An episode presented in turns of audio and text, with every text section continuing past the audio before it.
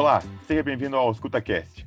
Aqui quem fala é Nicolas Najar e o episódio de hoje faz parte da campanha lançada essa semana chamada Lugar de Criança na Escola, idealizada por Rubens e Eduardo Cati. Hoje eu tenho a honra de estar na presença de um professor que, muito mais do que ensinar, ele nos inspira. Seja bem-vindo, professor Rubens. Obrigado, Nicolas. Para mim é um imenso prazer estar conversando com você, esperando que a gente tenha esse prazer de estar presencial o mais rápido possível. Pô, professor, igualmente. A ideia desse podcast surgiu numa aula que a gente teve junto essa semana. E assim como lá no início da faculdade, eu passei dois meses acompanhando suas discussões lá na enfermaria pediátrica, que começavam pontualmente às 7 horas da manhã. E na época eu nem sabia muito bem o que eu estava vendo, mas eu tinha certeza de estar no lugar certo para aprender. Hoje eu decidi convidar o senhor para gravar esse podcast para passar o mesmo sentimento para os nossos ouvintes. E para fazer esse convite, não faria nem sentido eu conversar diretamente com você sem passar pelo Edu. Para quem não conhece, o Eduardo Cati é filho do Rubens, que, assim como eu, é um acadêmico da Universidade Federal do Paraná, é um dos meus companheiros de zaga no futebol da 3M e é um cara que simplesmente faz acontecer. Fala aí, Edu, seja bem-vindo. Opa, é um prazer enorme estar participando aqui do Ausculta, é sempre muito legal poder participar dessas iniciativas. Gosto bastante do Nicolas, todo mundo sabe disso. E poder conversar sobre essa campanha específica agora que a gente está lançando da das escolas públicas é, é realmente fantástica, é uma ideia que a gente está trabalhando com muito carinho e a gente acredita bastante nessa campanha. O Edu já é carta marcada aqui no podcast e, e que continue sendo por bastante tempo. Então, antes da gente falar propriamente da campanha e sobre a questão da volta às aulas, eu queria saber um pouco da experiência que vocês dois estão trabalhando nesse trabalho consistente ao longo com as mídias sociais do Dr. Rubens. É, Edu, conta aí como é que está sendo para você desenvolver esse lado digital do seu pai. Então, foi, foi uma experiência, tá sendo uma experiência muito legal. A gente começou bem devagar, assim, até não tenho medo de falar abertamente que foi bem difícil de ensinar meu pai a usar o Instagram para começar a postar as coisas, para escrever tudo, para começar a gravar vídeo. No começo não saía de jeito nenhum, mas agora ele tá, nossa, tá, tá bombando. A gente tá conseguindo fazer umas campanhas bem legais. A gente conseguiu fazer aula online para o Covid, a gente estruturou lista de transmissão no WhatsApp, a gente tem o nosso nossa rotininha de trabalho, de, ele escreve os textos, eu faço as artes, a gente publica, a gente vai conversando, tendo ideias juntos, ele sabe muito sobre todos os temas. A gente está vendo um resultado bem legal, a gente conseguiu recentemente até chegar nos 10 mil seguidores, tá dando para arrastar para cima agora, e a gente está com várias ideias para frente, pô, tá... É, é um lado que a gente não costuma ver tanto na faculdade, né, falando como acadêmico de medicina, e que é de extrema importância, assim, eu tenho muita convicção que o marketing para o médico principalmente alunos de medicina estão escutando esse podcast, né? É algo assim fundamental para você conseguir ter sucesso na carreira, seja ela qual for. Essa questão da comunicação médica tem se mostrado essencial, né? Principalmente esse ano de pandemia. E, professor, como que está sendo para você trabalhar com essa comunicação voltada para os pacientes numa mídia social como o Instagram, agora com podcast também? Certo. Então, Nicolas e Eduardo, o que eu percebi, eu como sou um médico sexagenário, para mim, assim, a, a, sempre a propaganda foi cliente e cliente. Então, quem divulga o teu atendimento é o cliente. E eu fui um pouco reticente no começo, que o Eduardo começou a me estimular a participar de mídias sociais. E eu fui cedendo, fui cedendo, fui cedendo.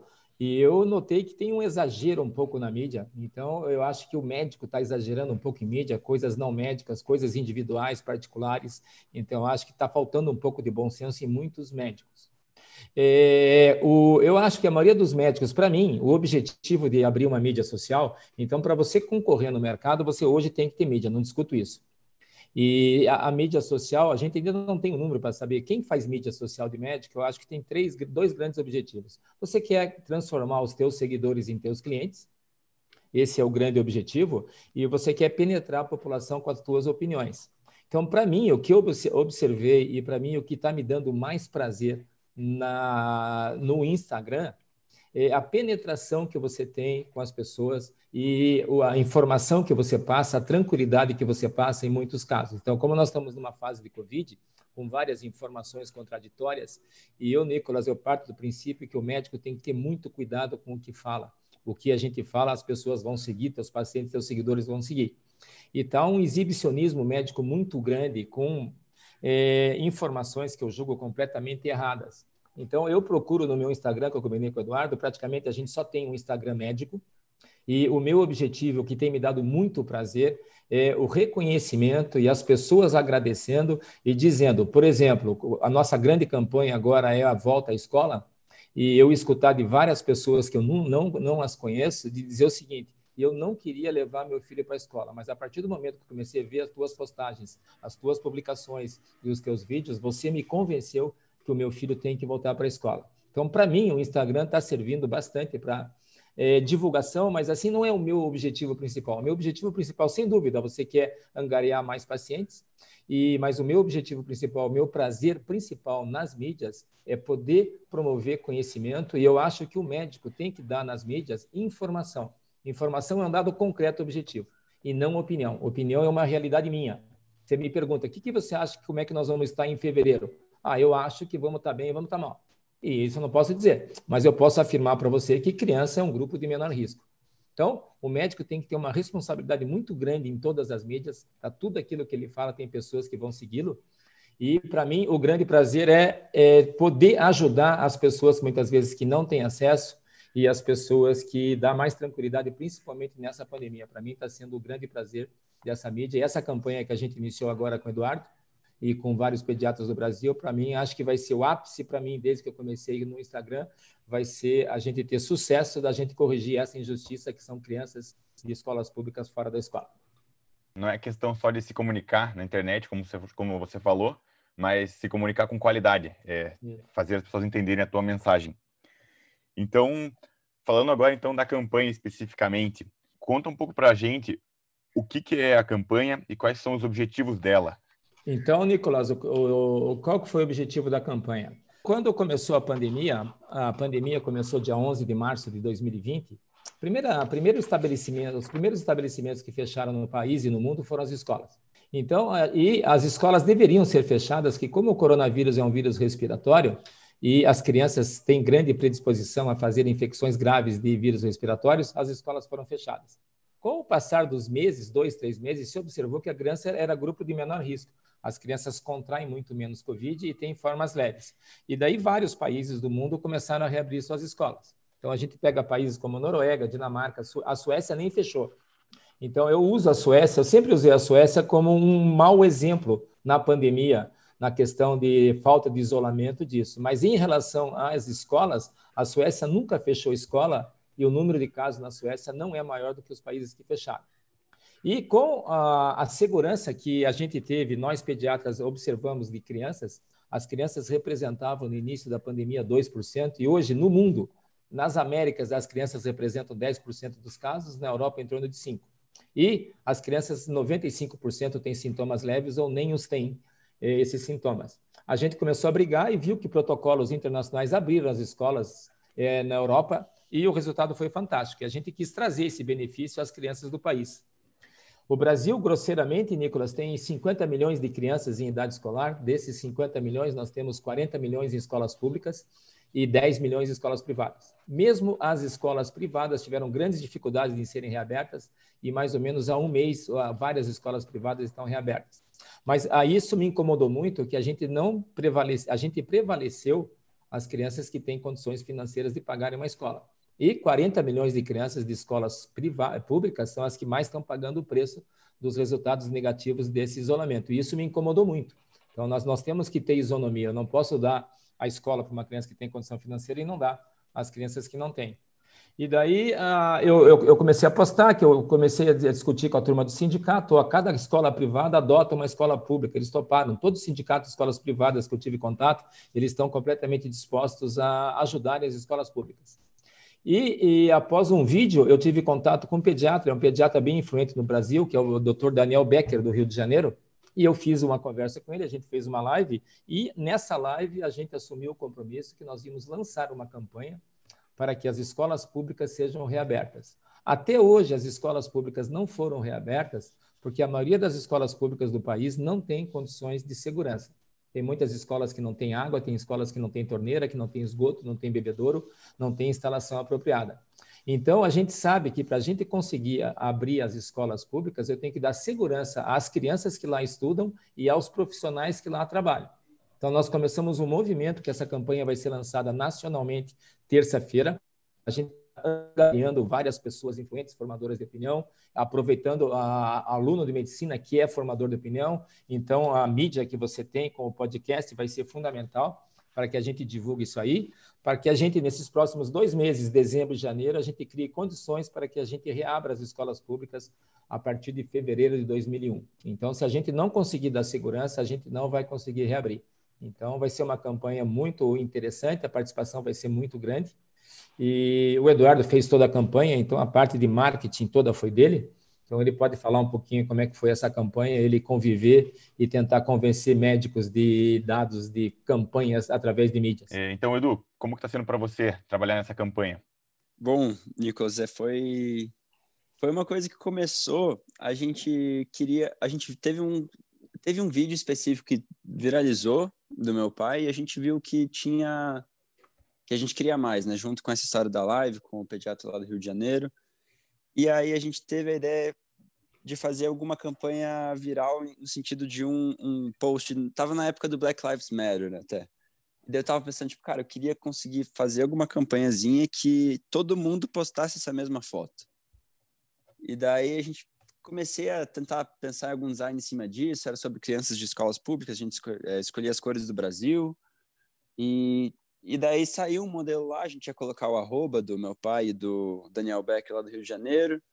Daí a gente foi discutindo, não, mas a gente quer que isso viralize, que dê resultado. A gente não quer ganhar o mérito da campanha para o nosso nome, para o nosso arroba ali embaixo. Aí a gente resolveu tirar os arrobas, a gente criou uma hashtag própria que foi o lugar de criança, né? E aí, a, ajudando um pouco com uma experiência que eu já tive de criar artes na, na academia médica, em outros projetos pessoais, eu comecei a construir essa identidade visual toda. Eu confesso que eu estou bem feliz com, com o resultado final que a gente está tendo da campanha. Espero que seja um sucesso essa campanha. Estou bem ansioso, estou bem ansioso mesmo. Eu tô, eu tô sentindo que realmente vai conseguir mudar alguma coisa com essa campanha. O objetivo não é em vão, é, é de fato é legítimo conseguir ajudar as crianças das escolas públicas que são as que mais estão sofrendo com, com o isolamento e por todas as questões que, que a gente está conversando aqui. Então, tá, tá sendo uma experiência bem legal. Foi, é o maior, talvez o maior projeto que eu já me envolvi até hoje. Acaba sendo também um, um movimento político, né? Quando a gente fala de saúde pública, é um movimento político, então é, envolve uma série de habilidades bem diferentes, gestão de pessoas, você conseguir neutralizar questões de partidos políticos que possam aparecer no meio do caminho da campanha. A gente está bem ansioso com o resultado de fato. Eu quero poder contar como que foi o resultado disso daqui, daqui algumas semanas, alguns meses. Daqui a um tempo a gente grava outro podcast para a gente ver as repercussões. E passando agora, então, eu queria falar um pouco sobre um pouco das evidências científicas relacionadas certo. à forma como a doença se comporta no organismo das crianças. Então, você comentou que as crianças pegam menos, elas têm a doença de forma mais leve e elas transmitem menos. É, o que, que, teve de estudo relacionado com isso? Então, houve, houve vários estudos dizendo o seguinte: então, no começo, com o fechamento da, da com o início da pandemia, fechamento da escola, eh, a gente viu que as crianças, no decorrer do tempo, pegavam menos. Então, quais são as variáveis que faz com que uma criança pegue menos? Então, a gente vê a principal variável que faz que a criança pegue menos, a, o vírus para entrar no nosso corpo, Nicolas, ele precisa de uma porta de entrada.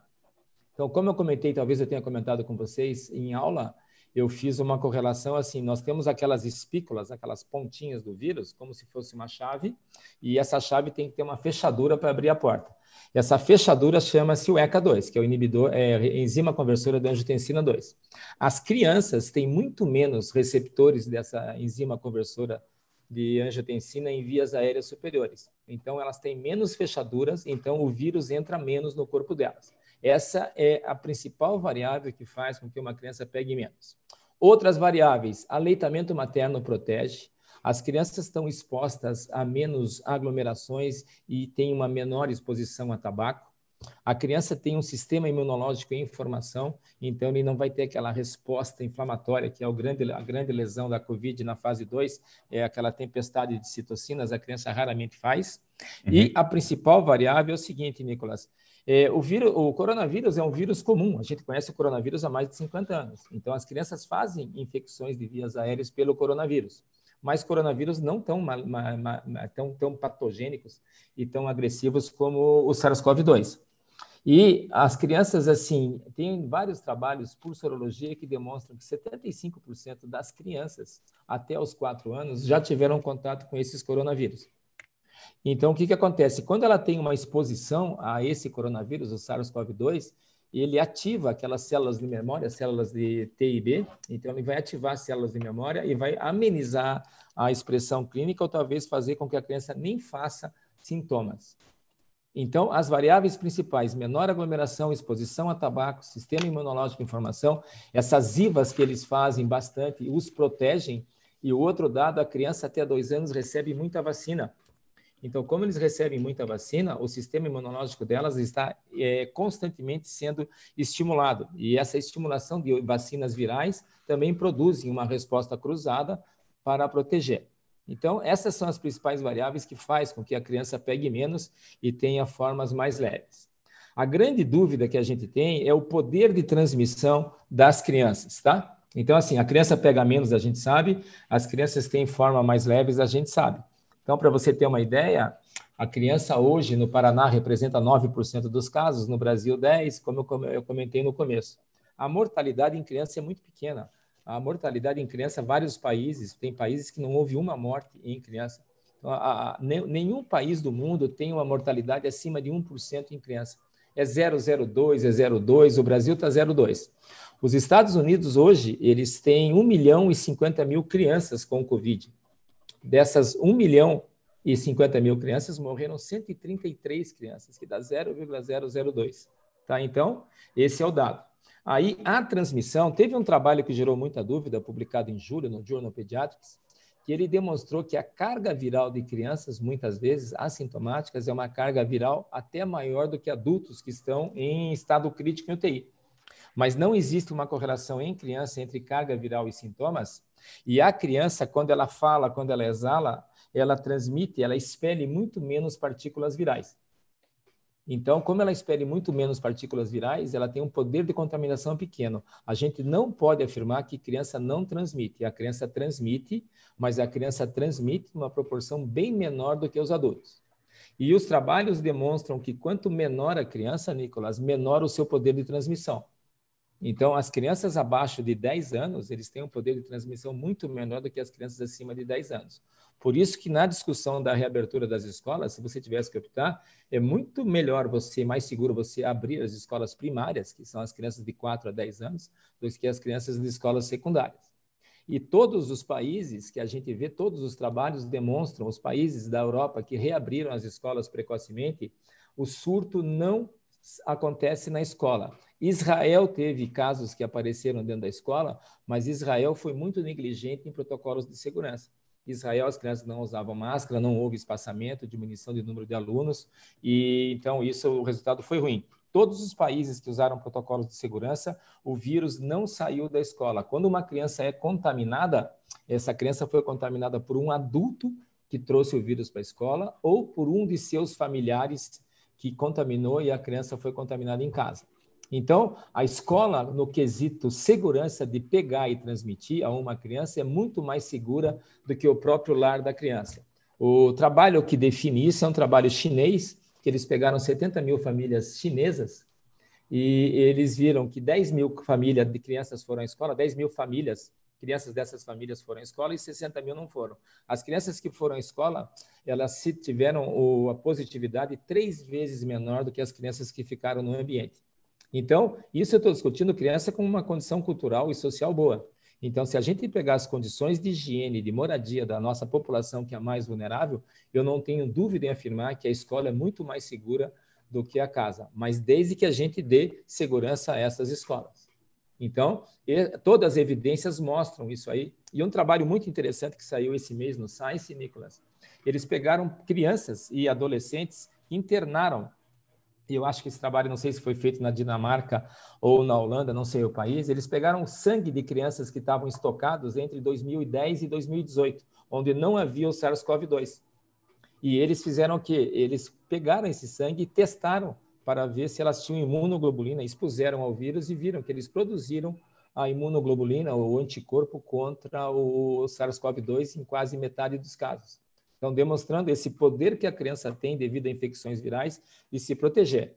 Então, o resumo que tem, Nicolas, em relação à criança e Covid, a criança pega, a criança pega menos que adulto, a criança, a grande maioria das vezes, são as formas leves. As crianças que vão a óbito são, a grande maioria das vezes, os principais fatores de risco. O principal fator de risco de criança é a idade. Crianças abaixo de um ano são as crianças, 50% das mortes em crianças no mundo são crianças abaixo de um ano, um ano e meio, ou crianças que tenham comorbidades importantes, cardiopatias, deficiências imunológicas, fibrose cística, câncer, e essas são as crianças de risco.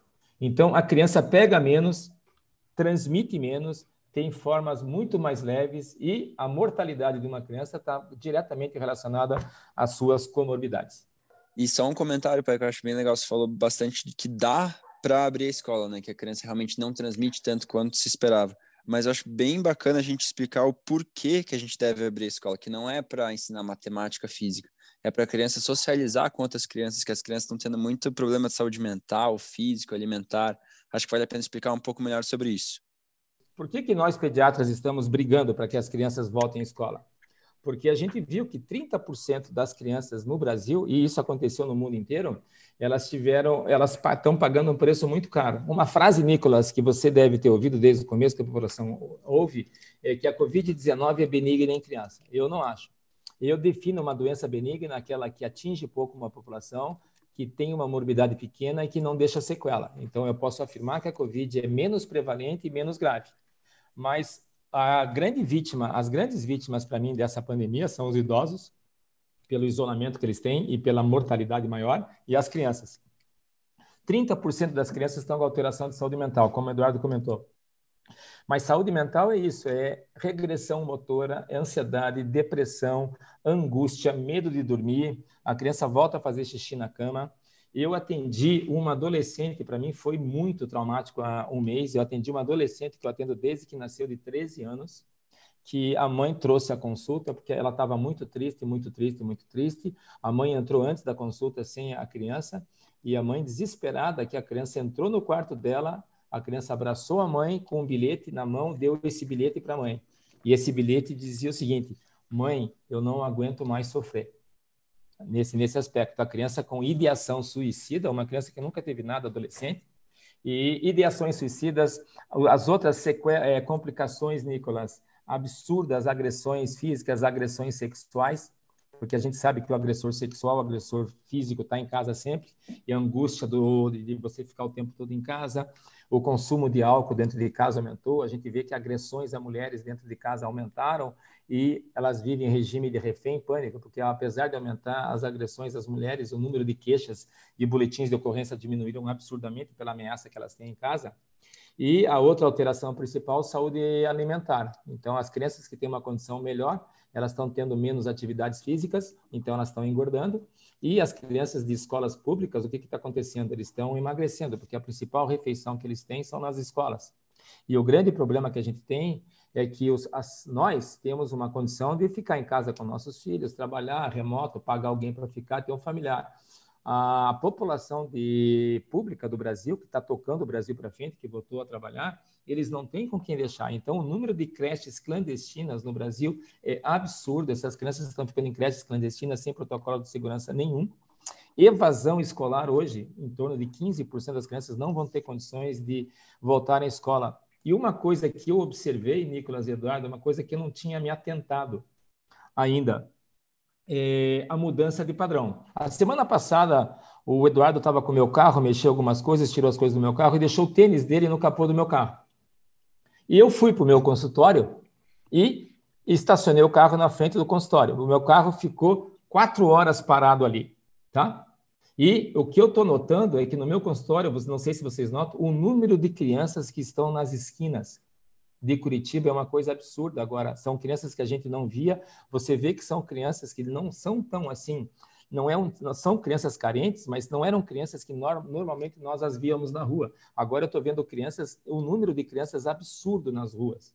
E eu até brinquei com o Eduardo, porque se ficou quatro horas o tênis lá e os meninos não pegaram o tênis do Eduardo, talvez porque não se atraíram muito pelo tênis ou que eram crianças boas, que viram que eu estacionei o carro ali.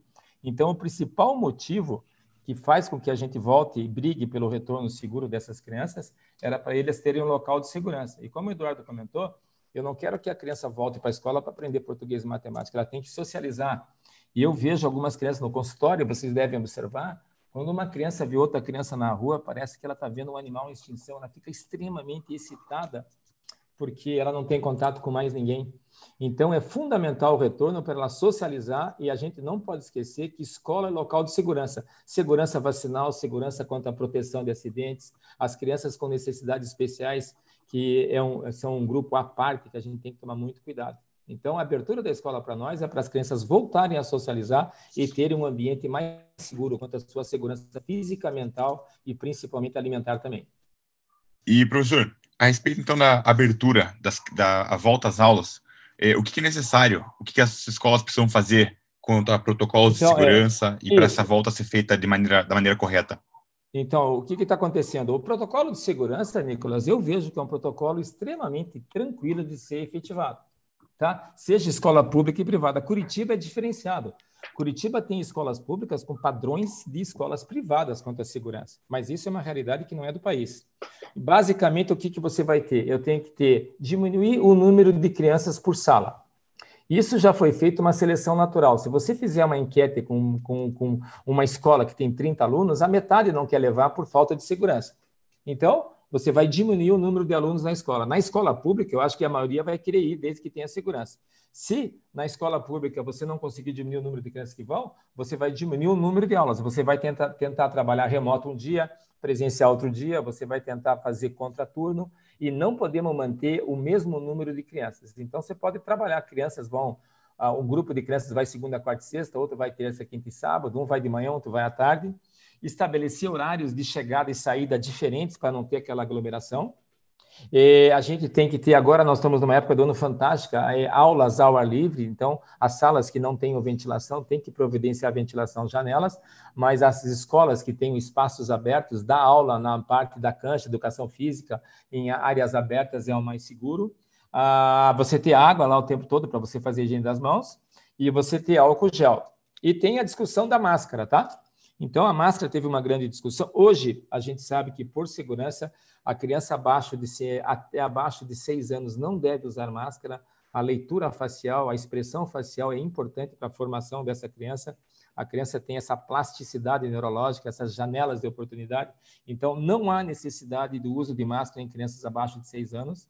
As crianças acima de seis anos devem usar máscaras quando estiverem no ambiente escolar devem usar máscara o tempo todo, e o adolescente acima de 12 anos, esse é igual a um adulto, ele vai usar máscara o tempo todo. Então, o protocolo de segurança é diminuir o número de alunos por sala, é, por contraturno, ou por um dia sim, dia não, ou ensino remoto, é absurdo a gente esperar que ensino remoto é, seja efetivado em escola pública, uma escola que não tem nem água e esgoto, então a gente não consegue fazer ensino remoto em escola pública álcool gel, lavar mão, distanciamento e trabalhar em áreas arejadas e ventiladas. Esse é o grande é, segurança da criança, é isso. E se houver caso nas escolas, cada caso vai ser é, analisado individualmente. E o que nós pediatras, Nicolas, a gente não pode garantir, nenhum pediatra vai ser leviano e dizer pode levar para a escola que não vai acontecer caso. Claro que vão acontecer casos na escola, tá bom? Isso vai acontecer. Mas definir que esse caso a criança contraiu de uma escola é, é muito difícil. E a transmissão que ocorre na Covid-19 é um adulto que contamina uma criança. É excepcional uma criança contaminar um adulto.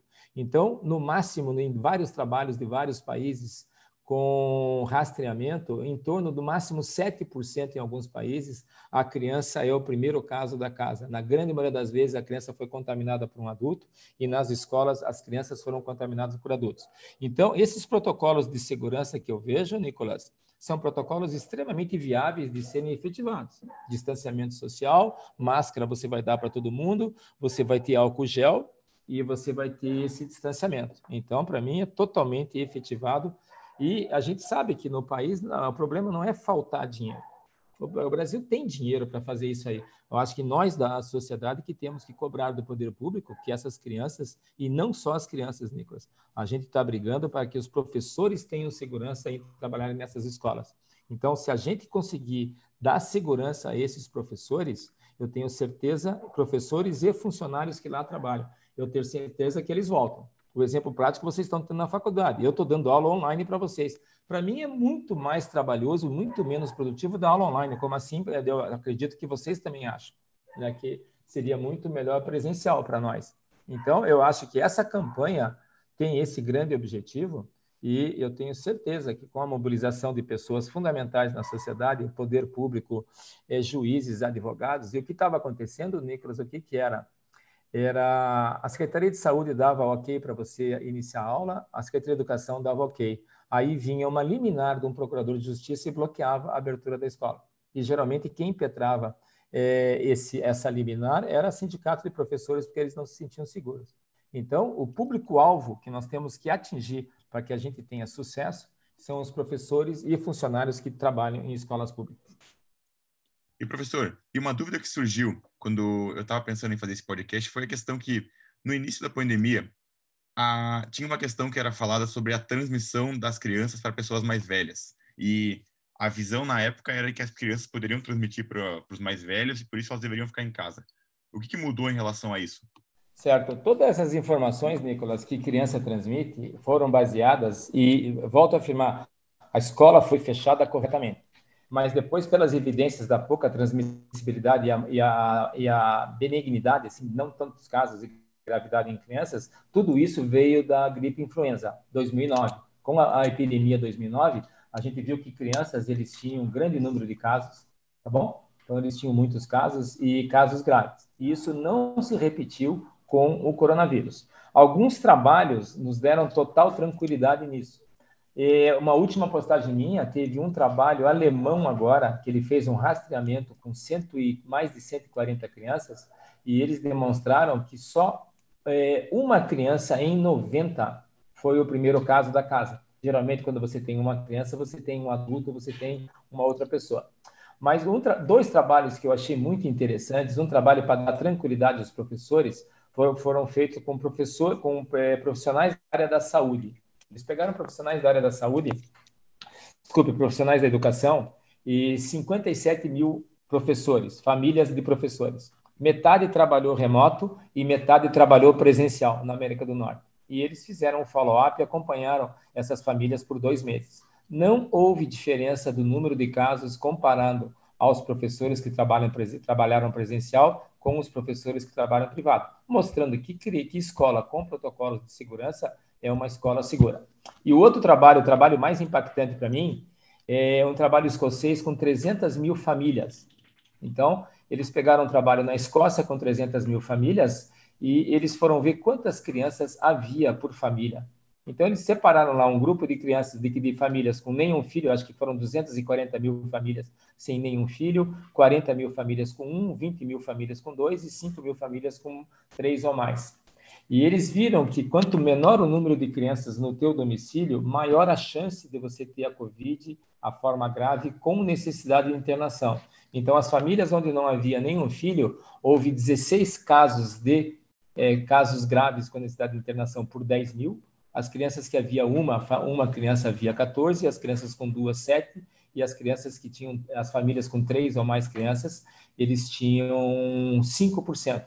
Então, se você tiver criança em casa, por aquele mecanismo que eu te comentei, cada vez que meu filho faz uma gripe, eu tenho contato com esse vírus do meu filho.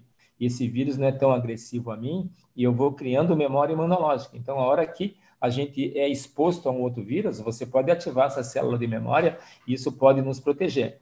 E a correlação que eu fiz foi a seguinte: se o contato com criança em casa protege, se a gente pegar a nossa realidade, Nicolas, nossas crianças de escolas públicas, eles vão para a escola às sete da manhã e voltam às sete da noite.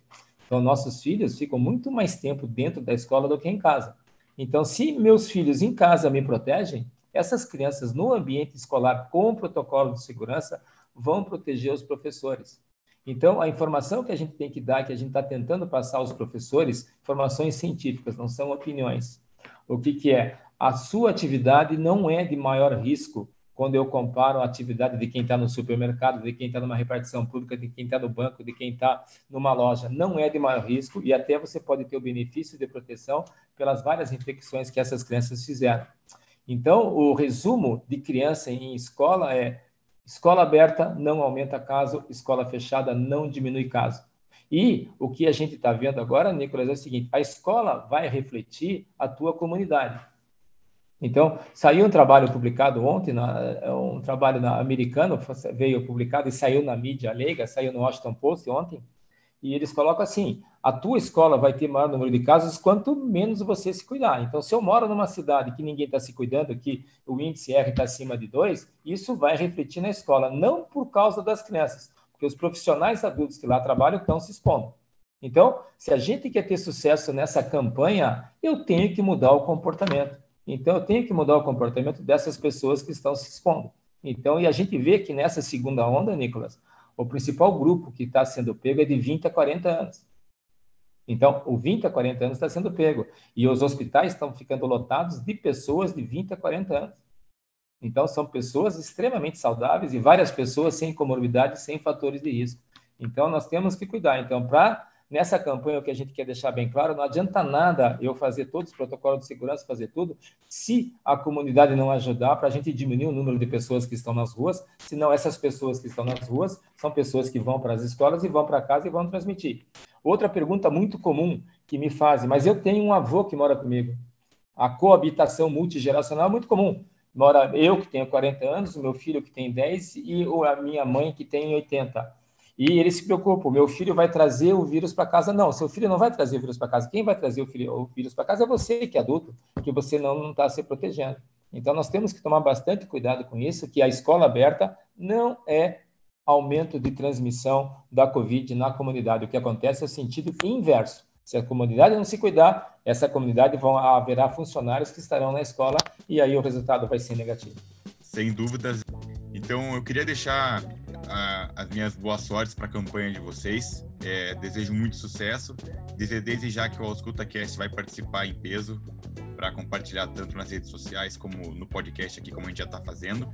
Então eu queria perguntar, para quem tiver mais interesse em acompanhar vocês e compartilhar a campanha, como que pode fazer?